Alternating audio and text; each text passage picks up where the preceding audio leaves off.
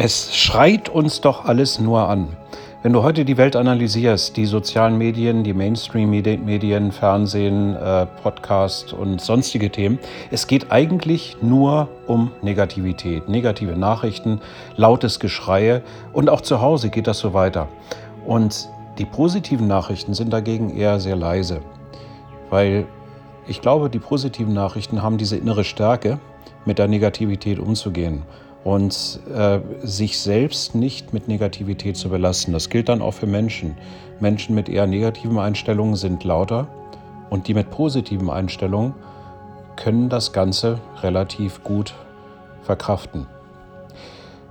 Als mir das klar geworden ist, das hat relativ lange gedauert, einige Jahrzehnte, hatte ich das Gefühl, die Wahrheit über die Welt laut aussprechen zu müssen.